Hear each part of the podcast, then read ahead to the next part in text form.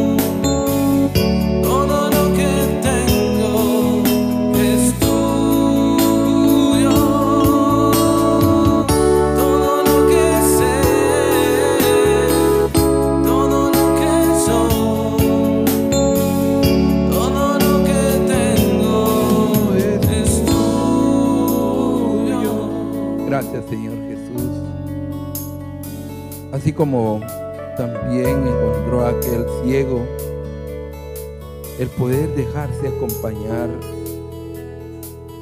Jesús con sus discípulos, llegando a aquel ciego, le dice, Jesús, Hijo de Dios, ten compasión de mí.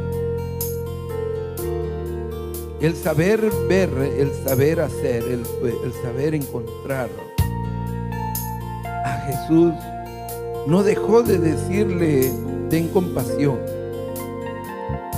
Y ese ten compasión encontró el sentido en que se acerca a Jesús a tener un diálogo.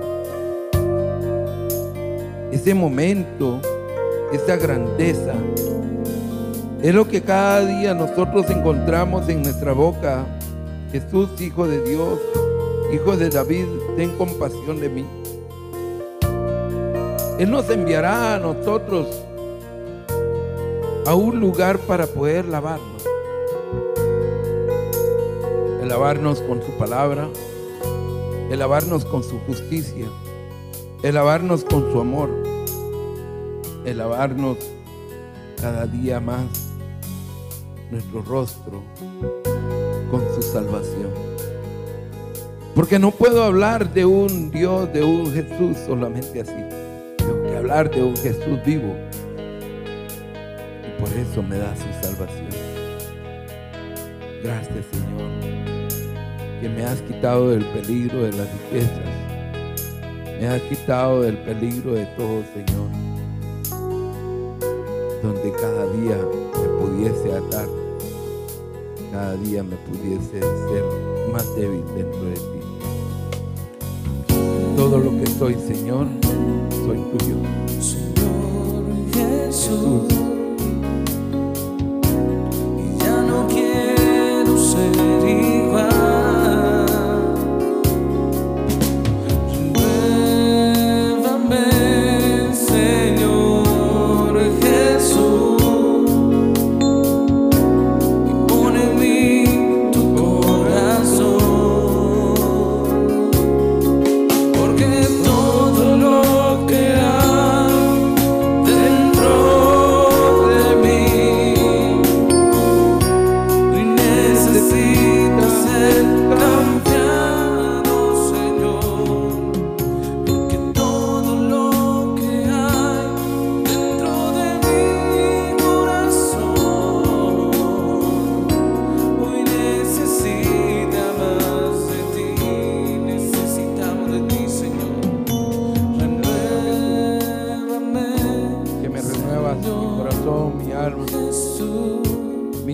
insistencia de quererte ver Ya no quiero ha llegado a encontrar el sentido de vida. Gracias, Señor Jesús. Renuévame, porque eres la fuente de la vida para siempre. El encuentro de lo que somos. Gracias, Señor corazón. Porque cada momento nos hace más fácil el poder conocerte, amarte, poder decirte, Señor, Señor, te amo con todo mi corazón. Señor.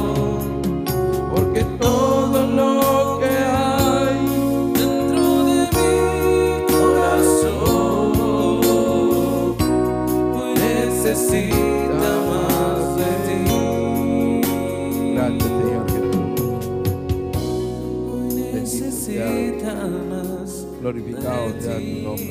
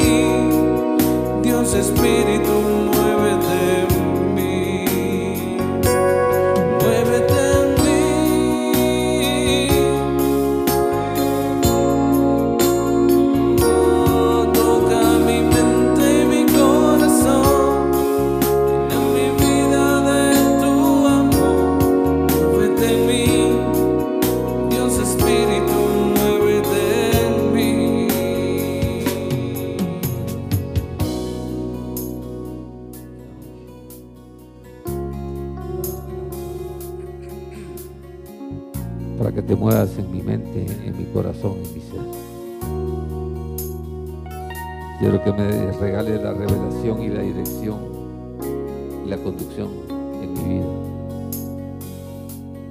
Por eso quiero abrir mi fuente de vida para que tú empieces a edificar tu templo. Quiero abrir mis pensamientos para que ordenes y mis decisiones sean claras. Quiero disponer mi voluntad, Señor, para hacerla tuya. Y que a través de esa dirección del Espíritu Santo yo pueda caminar, recibir y ser conducido en gloria y en victoria. Ayúdame esta noche, Padre, en el nombre de Jesús.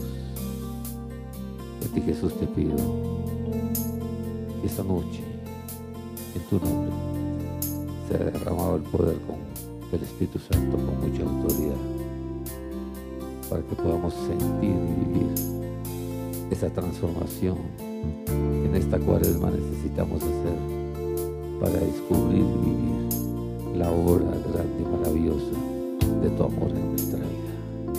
Por eso queremos disponernos con ese poder y esa autoridad para que tu gloria sea derramada en victoria en nosotros. En el nombre tuyo, Cristo Jesús. Te lo pedimos, Padre.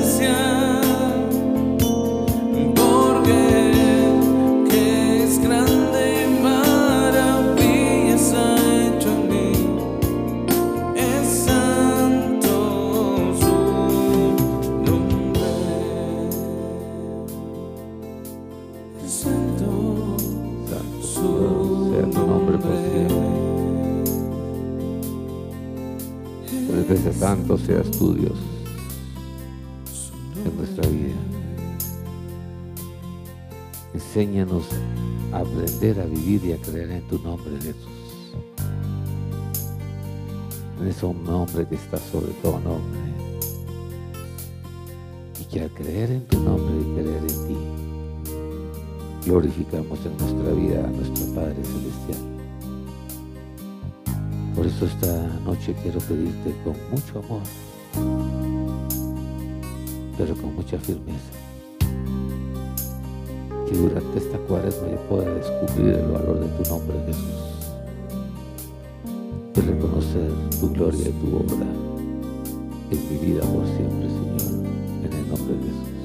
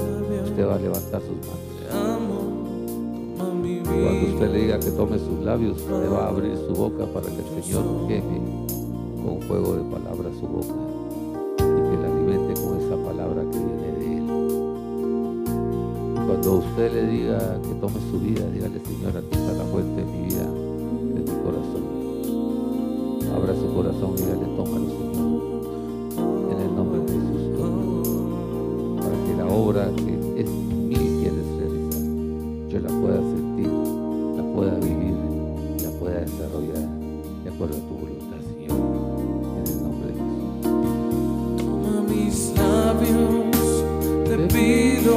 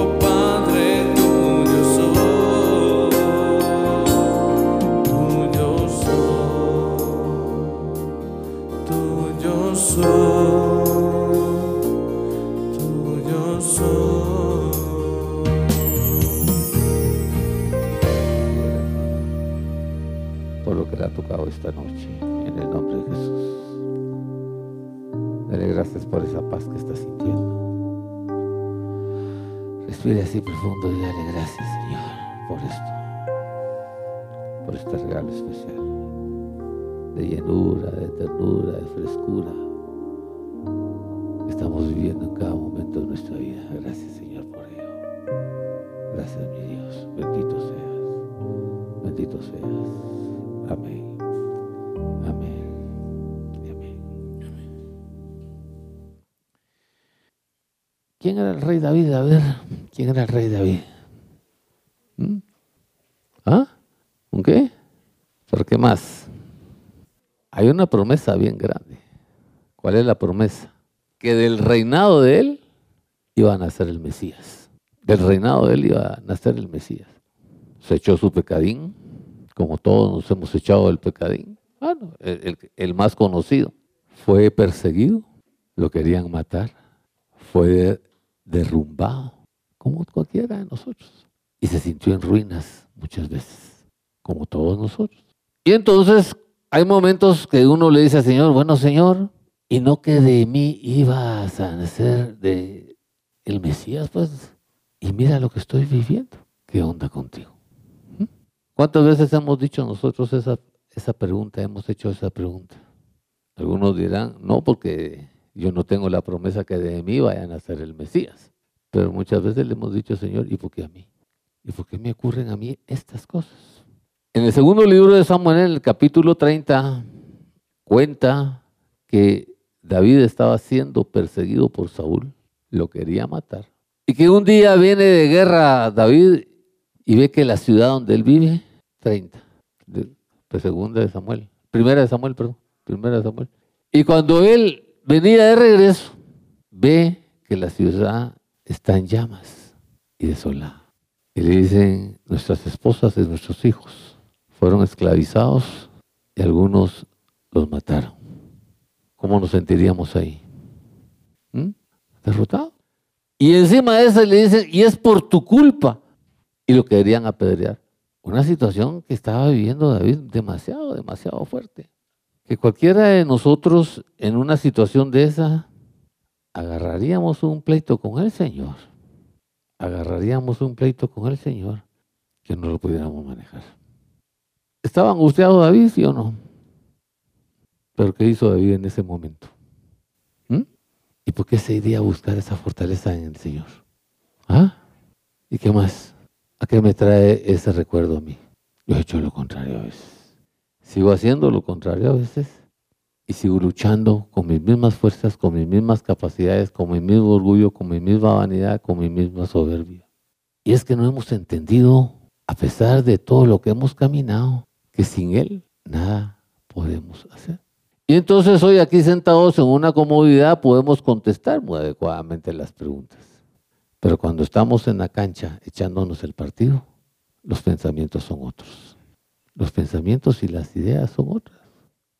Y entonces nosotros no hemos entendido que en las aflicciones, en las tormentas y en las angustias es donde Satanás se aprovecha para que nosotros peleemos con el Señor. Nosotros nos alejemos del Señor y agarremos un lío con Él, creyéndonos nosotros más capaces de la fuerza, del poder, la autoridad que tiene el Señor. David hizo algo. Si yo escuchado en la palabra que para Él nada es imposible, o no lo hemos escuchado, quiere decir que Él tiene solución. ¿Sí o no? ¿Ah? Si nosotros hemos escuchado que dice busca primero el reino de Dios y todo será añadido, ¿qué quiere decir eso? Que todo tiene solución. Si nosotros hemos escuchado, como dice el Salmo 91, que Él estará con nosotros en, en nuestras angustias, ¿qué quiere decir eso? Todo tiene solución. ¿En dónde está la falla entonces? ¿Ah? Si esto lo tenemos aquí, pero no lo bajamos y no lo vivimos, quiere decir que de verdad en nuestro caminar Dios es un Dios de idea, pero no de sentimiento y de firmeza. Porque lo sabemos, porque lo entendemos, porque lo contestamos. Y entonces en los momentos de angustia, en los momentos de dificultad, queremos seguir manejando nosotros la situación. Queremos nosotros seguir entendiendo de acuerdo a los conceptos un montón la solución de lo que tenemos que ver. ¿Cuántos han escuchado la alabanza Paz en la tormenta? ¿Ah? A ver, ¿te la sabes? ¿Qué dice? Cuando lloras por las veces que intentaste Tratas de olvidar las lágrimas que lloraste. Solo tienes pena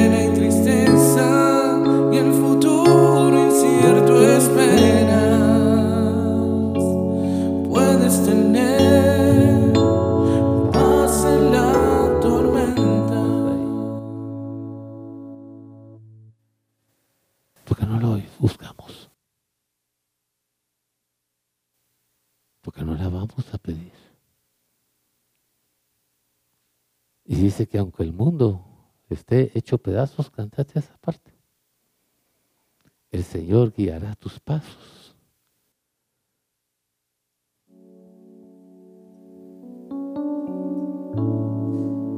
Muchas veces yo me siento igual que tú y mi corazón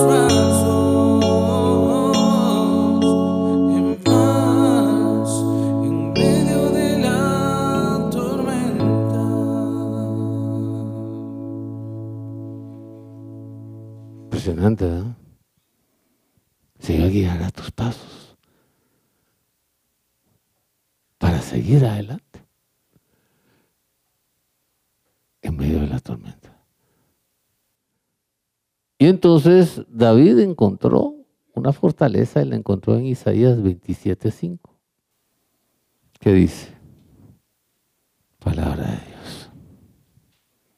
Dice Señor, a ver, Marvin, ¿qué he hecho que no quieres tener esa confianza conmigo? ¿O qué he dejado de hacer para que tú no tengas esa confianza conmigo? Yo quiero que vengas tú, dice Armadita, ven tú y hagamos las paces. Porque lo que yo quiero es apoyarte y sacarte de donde estás. Porque no me gusta verte así. Y recuérdate que tienes que seguir en la vida, pero tienes que tener fe y esperanza. Pero en mí, en Él. Yo no le puedo decir que Él es mi refugio y mi salvación si no le creo y no le confío. Y no tengo una esperanza de esa certeza de que Él va a cumplir esa promesa en mi vida. Y por eso es que nuestras aflicciones nos llevan a un derrumbamiento demasiado grande en nuestra vida. Y lo que quiere es que estés en paz o no estés en paz, estés reconciliado con Él y contigo mismo. Porque cuánto nos frenan a nosotros las tormentas de la vida. ¿Cuántos nos derrotan a nosotros las tormentas de la vida?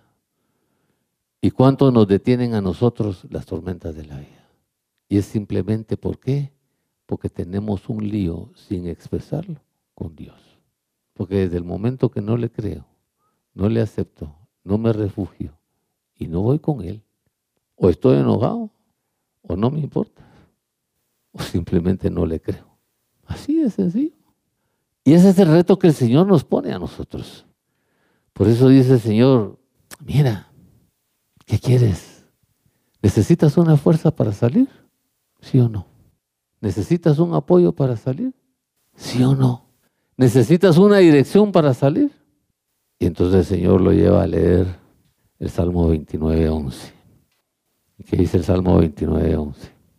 Miren qué promesa. El Señor te va a dar fuerza y te va a dar paz. Dice, el día que tú vengas y te acerques a mí confiado, te voy a dar fuerza y te voy a dar paz. ¿Cuántos necesitamos una de las dos? Levanten la mano los que necesitan una de las dos. Y entonces teniendo esta gran promesa en nuestra vida, ¿por qué no seguimos y no empezamos a refugiarnos en Dios? Porque no vamos a ese camino que Él quiere que nosotros tengamos. Alcanzar esa fuerza y esa paz que Él quiere que nosotros tengamos en nuestra vida. Vámonos al Salmo 46.1. ¿Qué dice? ¿Cómo dice? ¿Dios es qué? Palabra de Dios. Entonces dice el Señor, mira, yo quiero darte a ti tres cosas. Quiero ser tu ayudador, quiero ser tu protector y quiero ser tu fortaleza.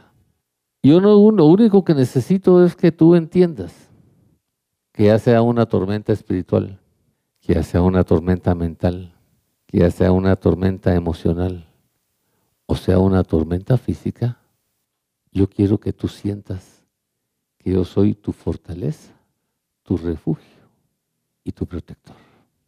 Pero quiero que lo vivas, quiero que lo creas. Y entonces dice, y es nuestra ayuda segura en las angustias. Soy tu ayuda segura en tus angustias. Subráyelo.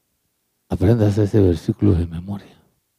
Porque cuando usted vuelva a estar en esa posición, o si hoy está viviendo en esa posición, la ayuda segura en la angustia se llama Jesús. Se llama Jesús. No se llama mi capacidad, no se llama mi conecte, no se llama mi orgullo, no se llama mi vanidad. Hoy yo no sé si usted está viviendo acusaciones injustas. Hoy yo no sé si usted está viviendo un momento de confusión por lo que está pasando en su vida, de desaliento, de desánimo. Hoy yo no sé si usted hoy está con una situación económica difícil. Pero el Señor dice, yo quiero ser tu fortaleza y tu ayuda segura en eso que estás viviendo. Y tu ayuda segura en eso que estás viviendo. ¿Tendrá la fuerza o la capacidad el Señor para hacer eso? ¿Ah? A ver, ¿qué día no hay crisis? ¿Va que todos los días hay crisis? Entonces quiere decir que tenemos que tomar una decisión en la vida. ¿Ah? ¿O no?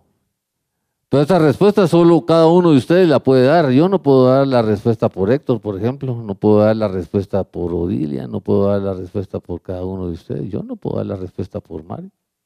Y esa es una respuesta que yo tengo que dar en mi vida. Y vivimos ajetreados y vivimos esto y no tenemos tiempo, pero no nos meditamos y no nos sentamos a dar una respuesta para seguir con fe y esperanza. Y hará tus pasos, aún en medio de la tormenta. ¿Ah? ¿Cómo nos hace sentir hasta esta parte? Medio minuto ahí con el Señor. Dígale Jesús, hoy te declaro que tú eres mi luz y mi fortaleza, mi amparo y mi ayuda segura en cualquier crisis que pueda tener de aquí en adelante en mi vida. Perdóname porque no lo había entendido, pero aquí estoy para arrancar de nuevo.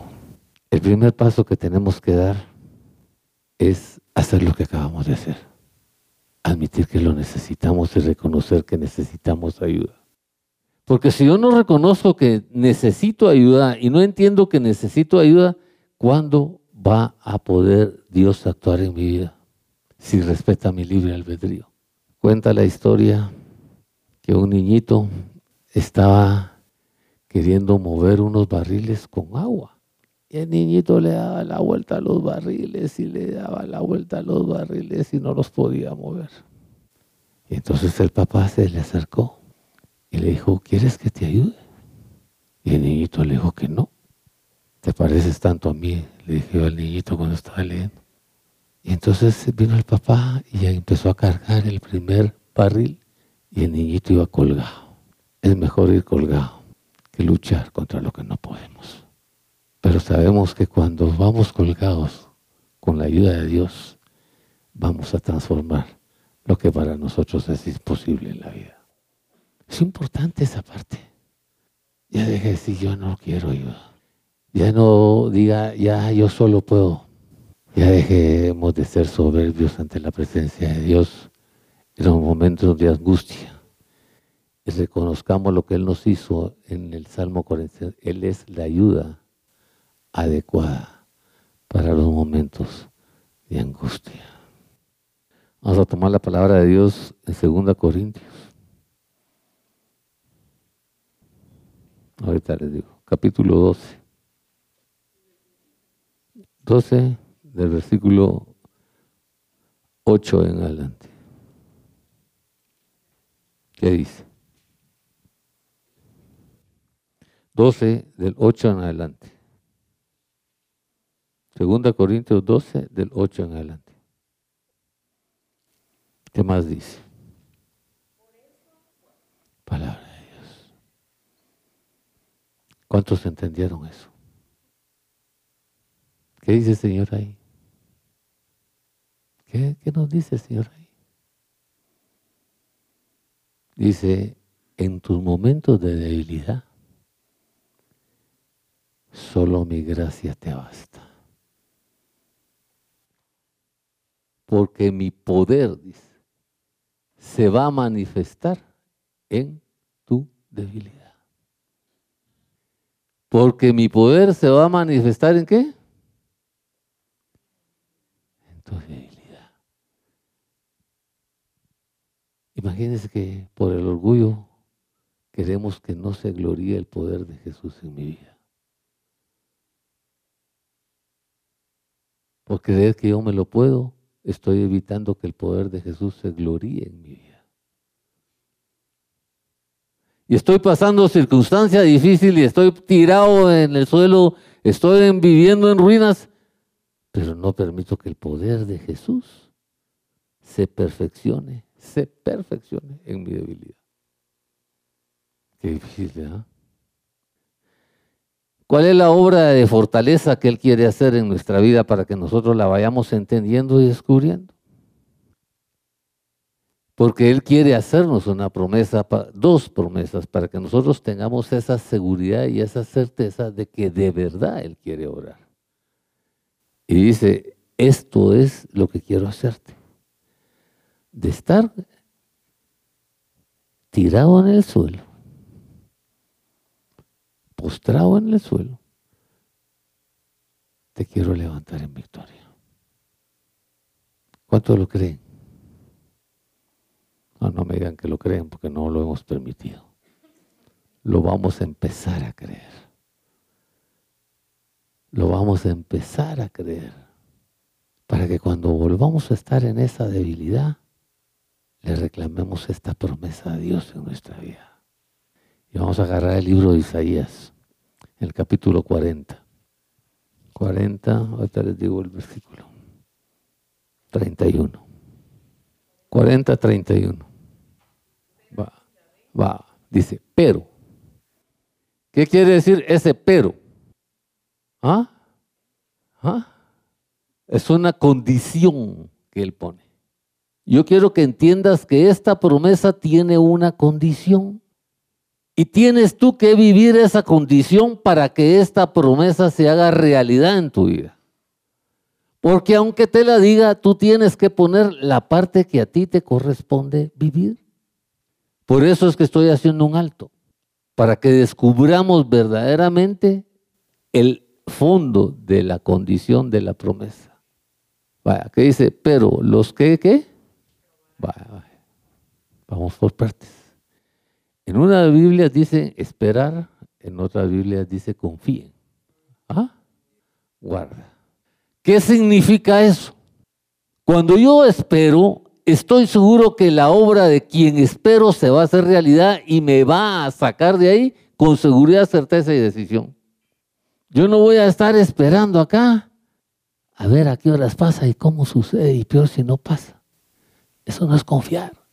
Yo tengo que creerle a lo que Él me va a decir. Y tengo que estar seguro de que Él tiene el poder para hacerlo. Y que Él, sobre todas las cosas y a pesar de las cosas, quiere realizarlo en mi vida. No tiene Él una duda para no cumplir esa promesa en mi vida. Es importante esta parte. Porque cuando yo no tengo esa confianza y no tengo esa certeza, por eso no estoy viviendo esa promesa en la vida. Por eso pone la condición. Esa es la parte que yo necesito trabajar en mi vida. Fe y esperanza y seguridad. ¿Qué más dice? Palabra de Dios. De estar en el suelo, vas a volar como las águilas.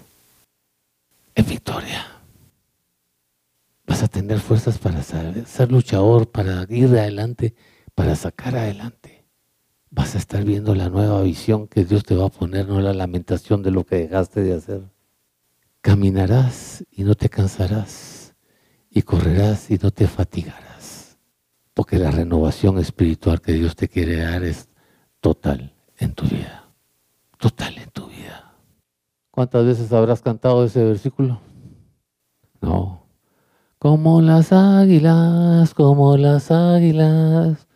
Ah, pero no le hemos creído. Dice el Señor, de estar en el suelo, te voy a levantar a que vueles como las águilas, porque yo tu Dios voy a renovarte espiritualmente en el caminar de tu vida. Por eso es importante creerle al Señor y por eso Él puso ese pero. Porque si yo no le confío, no le voy a creer, entonces no voy a hacer mía esa realidad y esa promesa en la vida. Y por eso dice el Señor, tienes que empezar por crear un corazón limpio y renueva la firmeza de, tu, de mi espíritu en tu vida. Porque si no renuevas un corazón limpio, que es la fuente de tu vida, y no renuevas esa fortaleza en tu vida, siempre verás la derrota Satanás en tu vida.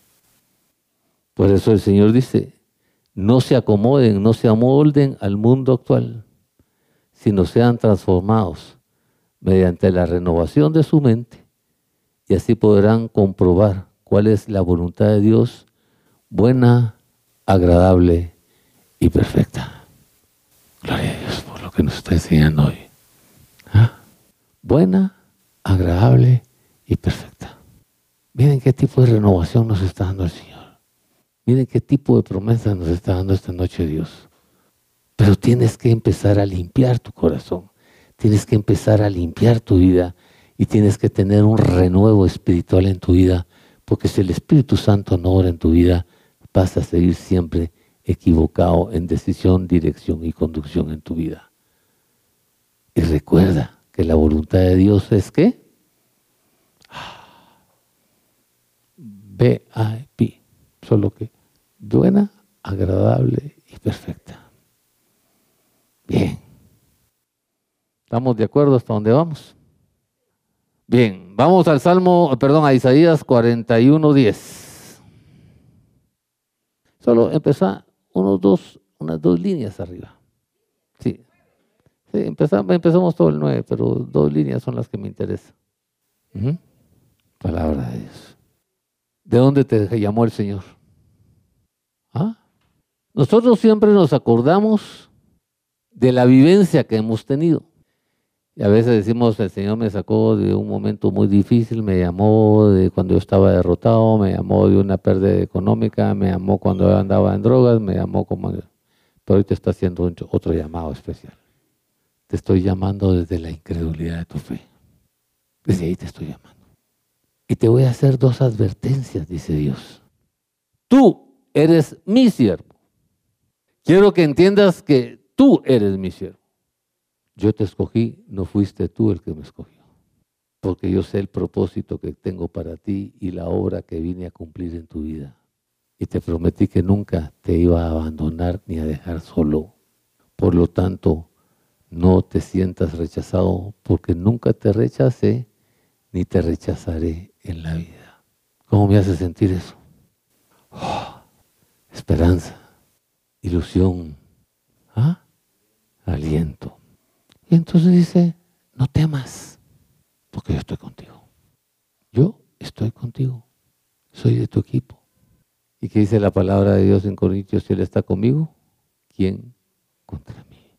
Van apuntando las citas bíblicas, porque tienen que ser una fortaleza para nuestra vida, realmente en este caminar. No te angusties, porque yo soy tu Dios. ¿Y cuáles son los nombres de Dios? El Padre es Yahvé, yo soy el que soy. ¿Quién te va a ayudar? Él es el que es. ¿Quién te va a sacar? Él es el que es. A través del el nombre de su Hijo, Jesús, que significa Dios me salva. Entonces decimos, Él es el que es, me va a salvar a través de su Hijo, que significa Dios me salva, para enviarme un consolador, un paráclito, un ayudador que es el Espíritu Santo en la vida. Y ese Espíritu Santo me sacará, me enseñará la verdad y la verdad me hará libre. Miren todo lo que encierra lo que Él nos está diciendo esta noche. Y dice, te fortaleceré, te ayudaré y te sostendré con mi mano victoriosa. Que es lo único que Él no puede hacer de esas tres cosas y que solo la puede llevar a cabo cuando yo hago una acción.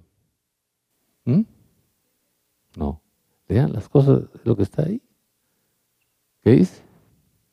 Leámoslo. ¿De qué? Te fortaleceré. ¿Qué más dice? ¿Y qué más? ¿Qué es lo único que no puede hacer? Sostenerme. Porque no lo puede hacer. Porque para que Él me sostenga, tú me tienes que dar tu mano y yo jalarte. ¿Ya? Él no me puede sostener si yo no le tiendo la mano para que me sostenga. ¿Ah? Impresionante. ¿ah? Otra frase. Él me ayudará a seguir mis pasos en la tormenta, a ver, porque hoy voy a levantar mi mano para que Él me sostenga con su diestra poderosa, con su diestra poderosa.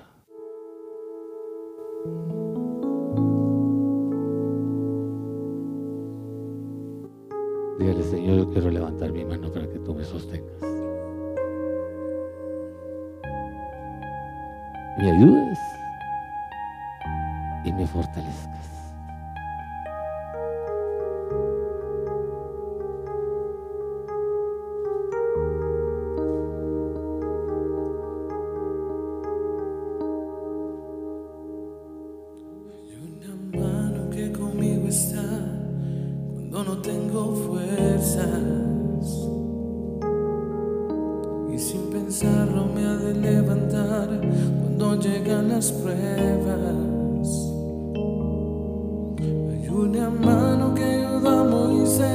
Mar lo dividió en dos. Y es la misma que hoy me acompaña, es la mano de Dios, la que me sostiene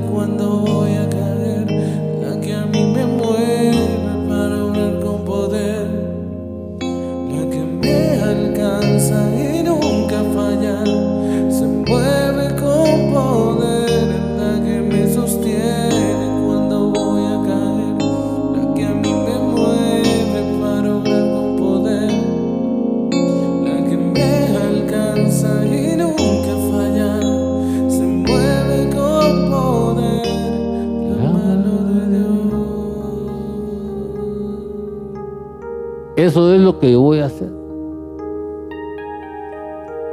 Porque cuando tú tiendes la mano, dice Dios, yo quiero seguir librándote. Quiero seguirte apoyando.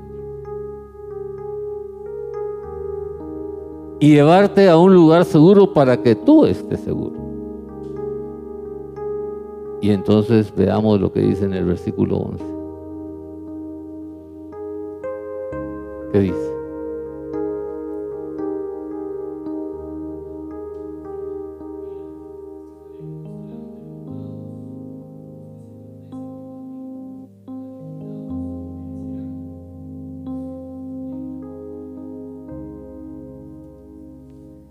Y dice, y los que se oponen contra ti serán como nada, como que si no existieran en la vida. Y aunque tú los busques a tus enemigos, no los encontrarás. Porque estos que te han hecho la guerra serán como nada. Porque no existen. Porque yo, el Señor, tu Dios, soy el que te sostiene con tu mano derecha. Yo soy el que te dice, no temas, yo te ayudaré. No temas, gusanito, que andas haciendo travesuras en la vida, Israel. Jacob quiere decir el que anda haciendo trampas en la vida. No temas.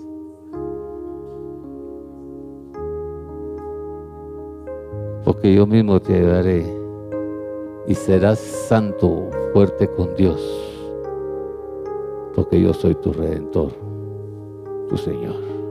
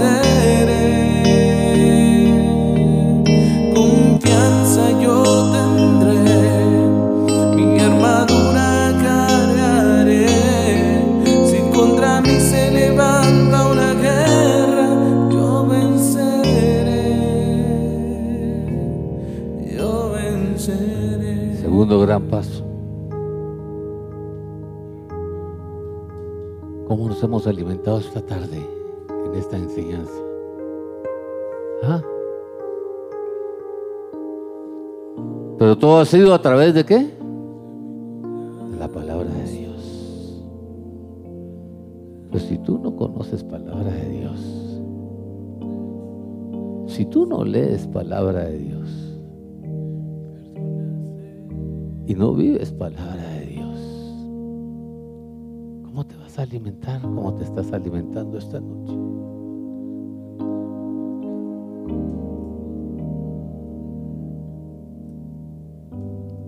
Y ese es el paso. Nosotros, por eso dice, lámpara es a mis pies tu palabra. Y la fe viene por el oír y el oír palabra de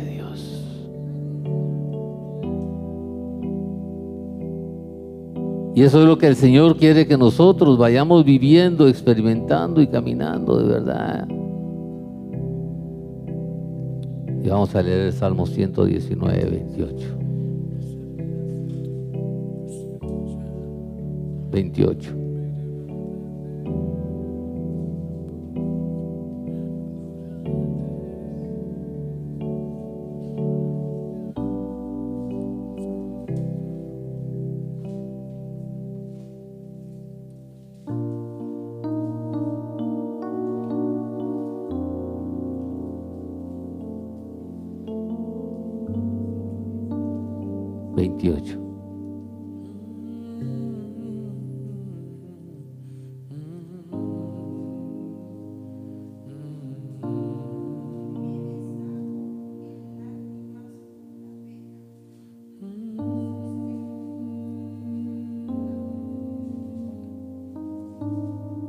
Dice Señor,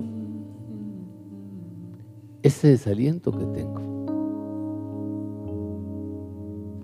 solo lo puedo sustentar y ganar y vencer a través de las promesas que en su palabra hay para mí.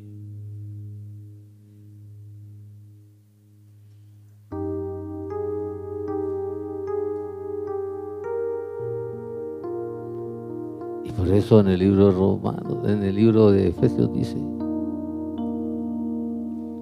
Espíritu Santo, con el poder que el Padre te ha otorgado, derrámame sobre mí las gloriosas fortalezas y grábalas en lo íntimo de mi ser. Para tener esa seguridad y esa certeza con la que hablas tú en el Salmo 112.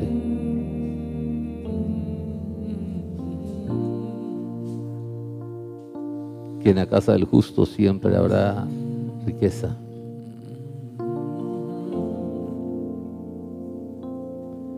Y que la luz del Señor siempre brilla en la casa del justo.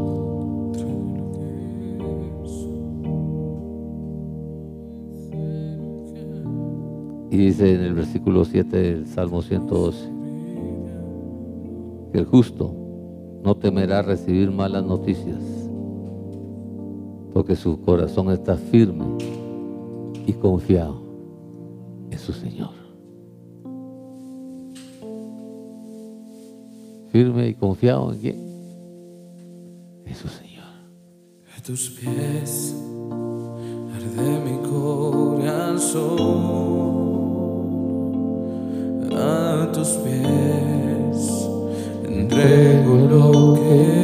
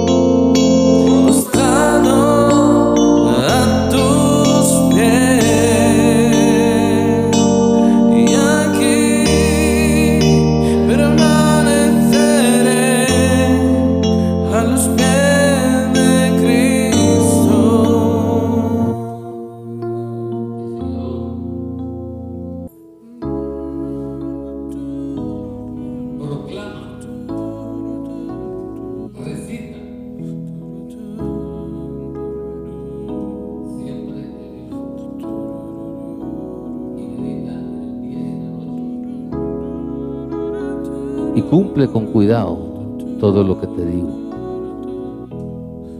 Y así prosperarás y tendrás éxito en la vida.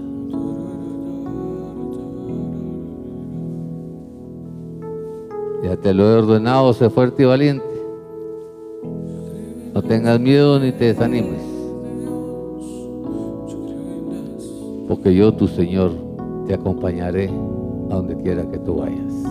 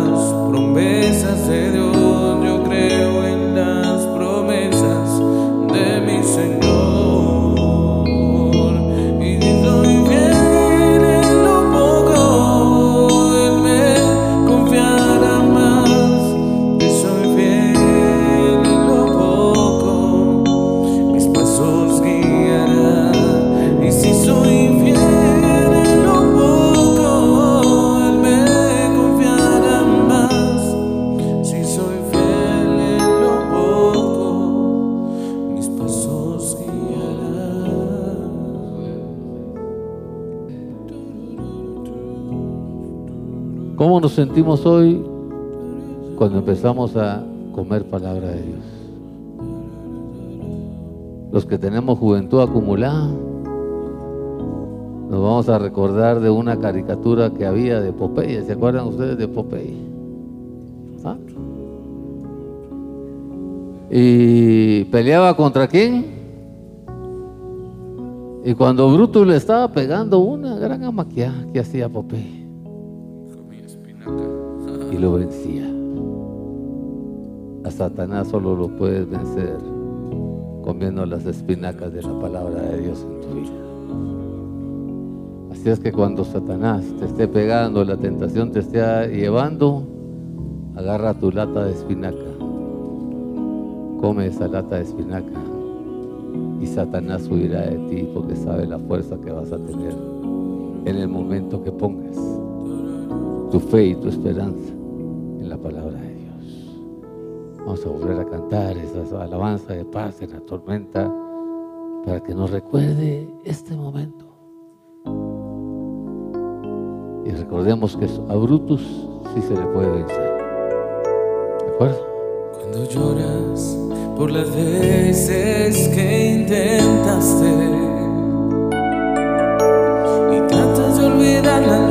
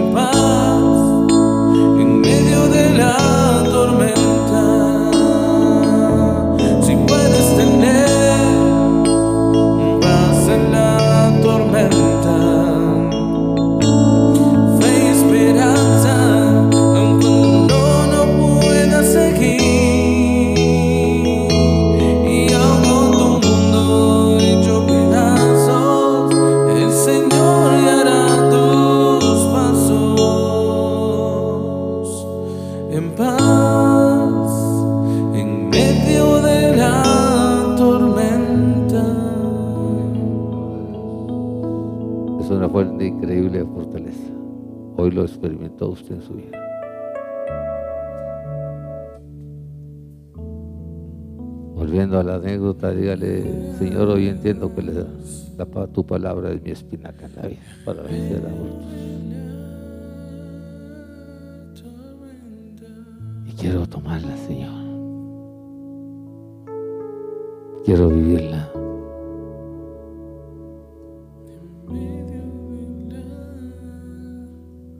Un fuerte y un débil solo se ve en el alimento que tiene,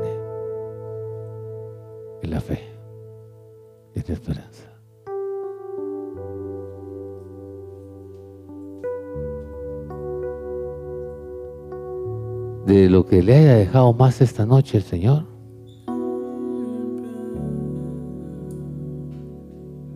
tome la decisión de agarrar una de ellas. Si usted quiere volar como las águilas, dígale, Señor, yo quiero volar como las águilas. Si usted quiere dejarse ser sostenido por Él, dígale, Señor, yo quiero dejarme ser sostenido. Pero cuando usted le ponga la mano al Señor, deje que Él lo siga sosteniendo hasta que eso haya hecho realidad. Y recuerde que cuando el Señor le da palabra a usted y usted come esa palabra, esa palabra no regresa a Él hasta que no haya hecho a lo que le fue enviada en su vida. A lo que le fue enviado en su vida.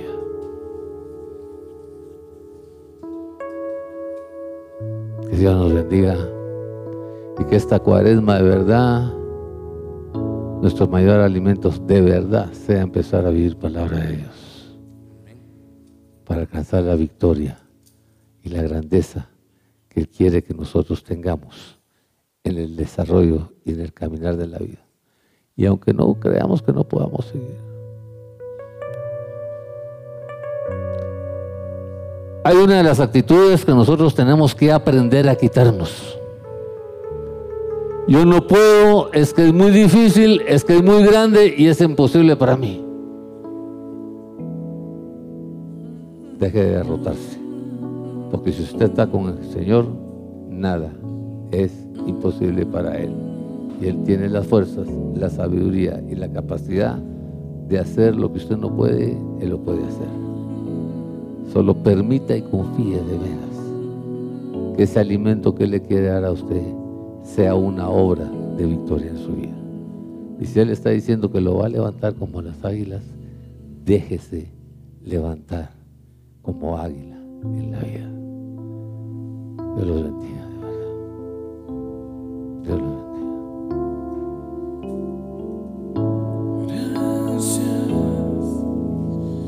Muchas gracias, Señor. Gracias, mi Señor, Jesús.